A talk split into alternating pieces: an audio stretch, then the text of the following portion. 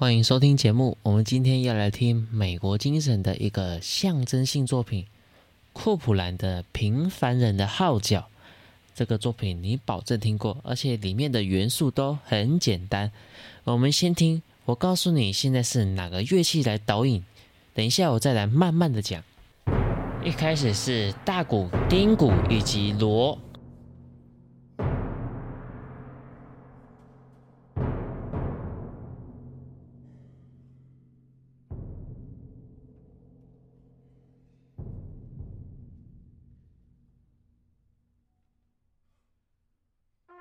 一开始的旋律是由三只小号所导引的旋律，然后在后面你就会听到这个旋律被分配到不同的乐器上。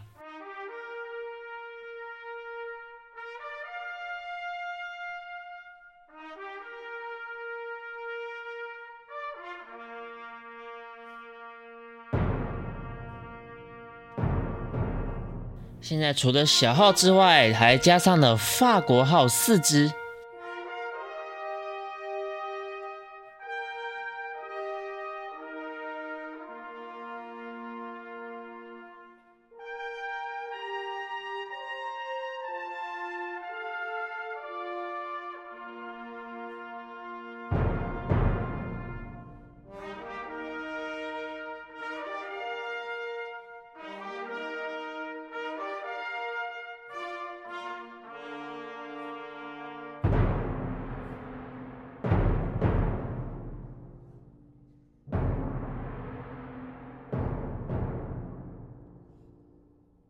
现在由四支的长号来导引这个旋律，接下来由三支的小号以及四支的法国号做堆叠，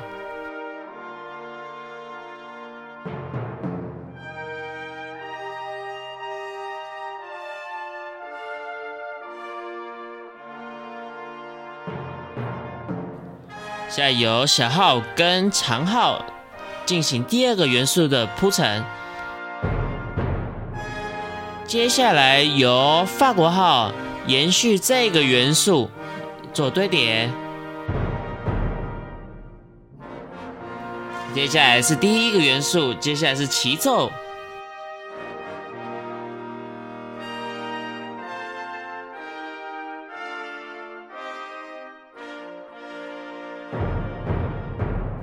在第二次的第二个元素呢，再加上长号，原本只有小号跟法国号。原本第一个元素的转调。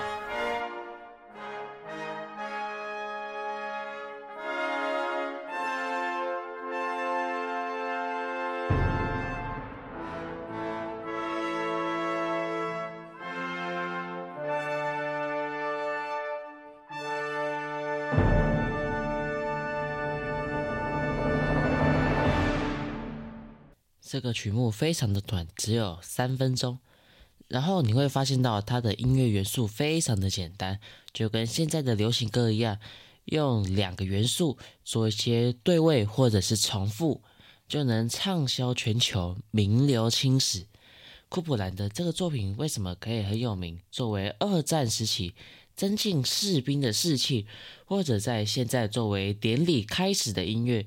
就是因为它的音乐元素很简单，开头就是一个军乐的罐头式开头，接下来这些铜管用对位的方式做声部的衔接以及堆叠，让它听起来很盛大。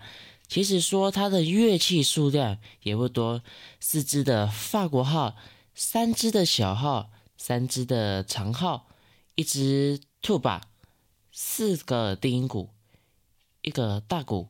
一个锣，十七把乐器能媲美马勒交响曲，动辄百人的规模，你就会知道作曲手法的一个重要性。那接下来我们还是要来讲一下这个曲目的历史脉络。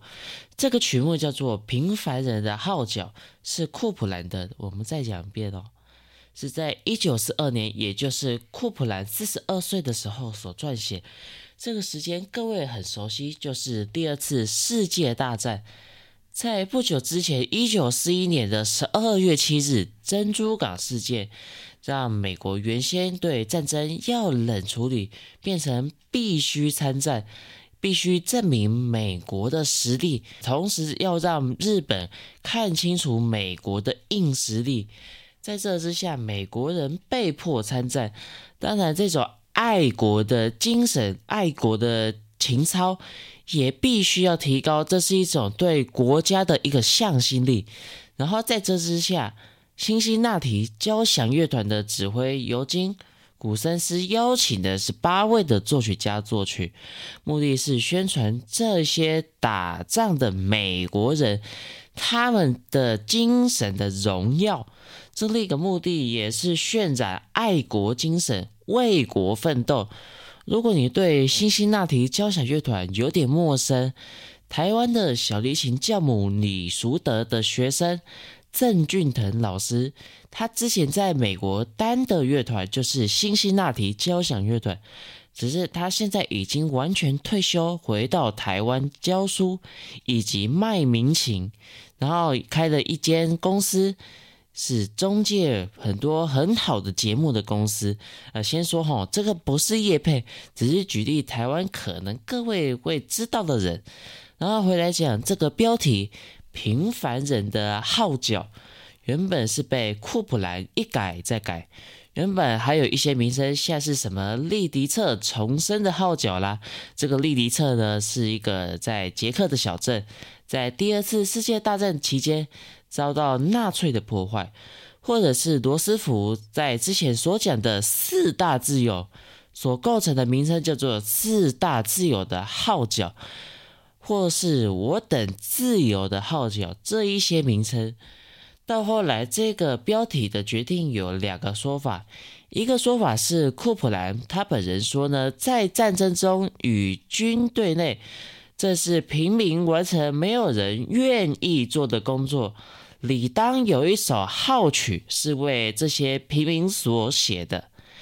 另一个说法是说，在小罗斯福担任第三任的总统的副手亨利·华莱士在二战期间所演讲的内容。你刚才没有听错，我们知道美国的开国总统华盛顿，他只当了两任的总统，他抗拒权力的诱惑，树立典范。所以往后的所有总统都要尊重华盛顿所立下的典范，只当两任就必须要下台。但是小罗斯福他当了四任的总统，当时受到了非常多人的质疑，所以他死了之后，美国国会提出的宪法第二十二条修正案才增加了一条总统只能担任两任的规定。所以往后的总统都必须接受这个规定。好，我们回来讲刚才讲的小罗斯福的第三任的副总统亨利·华莱士，他在演讲中提到说，属于平凡人的世纪是自由价值的胜利。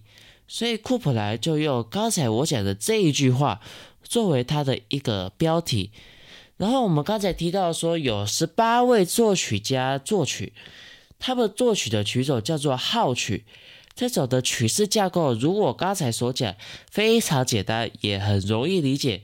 这种叫做号曲的曲目，通常是为了在政治上有相当地位的人士来访，或者是国庆典礼的开场，通常会使用这一个类型的音乐。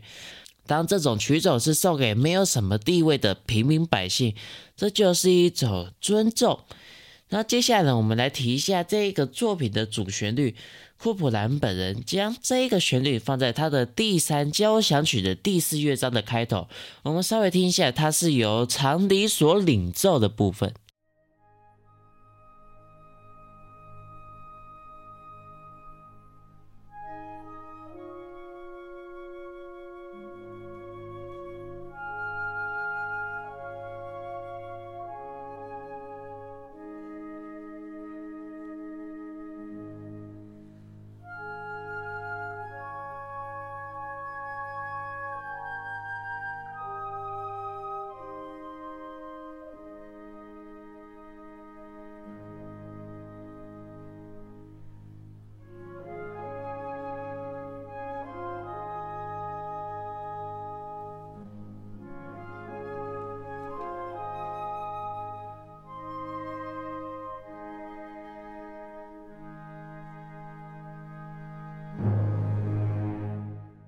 这是第四乐章的开头，在中段的部分也是用开头的四音进行变奏。